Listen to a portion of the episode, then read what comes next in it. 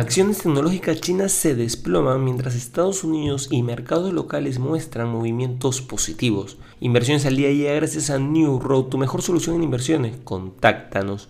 Hoy, en el plano local, Cartavio acordó dividendos por 9.3 millones de soles, acciones agrícolas Sintuco. UNASEM aprobó proyecto de fusión entre Unicom y Concremax.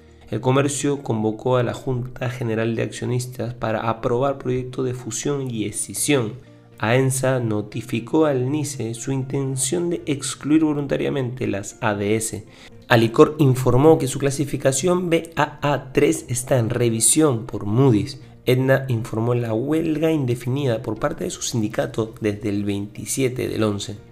En los mercados internacionales los futuros de las acciones de Estados Unidos suben un poco este viernes, aunque se mantienen relativamente planos, mientras los inversores asimilan una semana de datos económicos clave y resultados corporativos.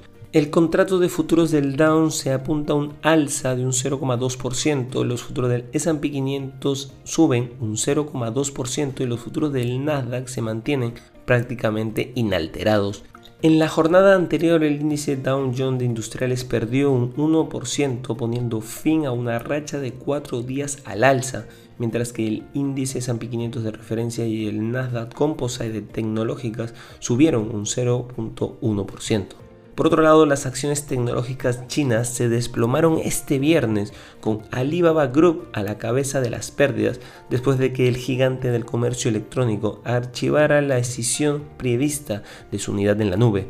Las acciones de Alibaba se desplomaron en la bolsa de Hong Kong un 10%, registrando mínimos de un año y fueron con diferencia las de peor rendimiento del índice de Hansen que ha descendido un 1,9%. Los rivales de la empresa Baidu y Tencent descendieron un 4,9% y un 3% respectivamente. Y no queremos irnos sin mencionar que el presidente de China Xi Jinping y el primer ministro japonés Fumio Kishida afirmaron que buscarán relaciones mutuamente beneficiosas en sus primeras conversaciones cara a cara en un año, haciendo hincapié en los intereses económicos compartidos en medio de una serie de disputas diplomáticas.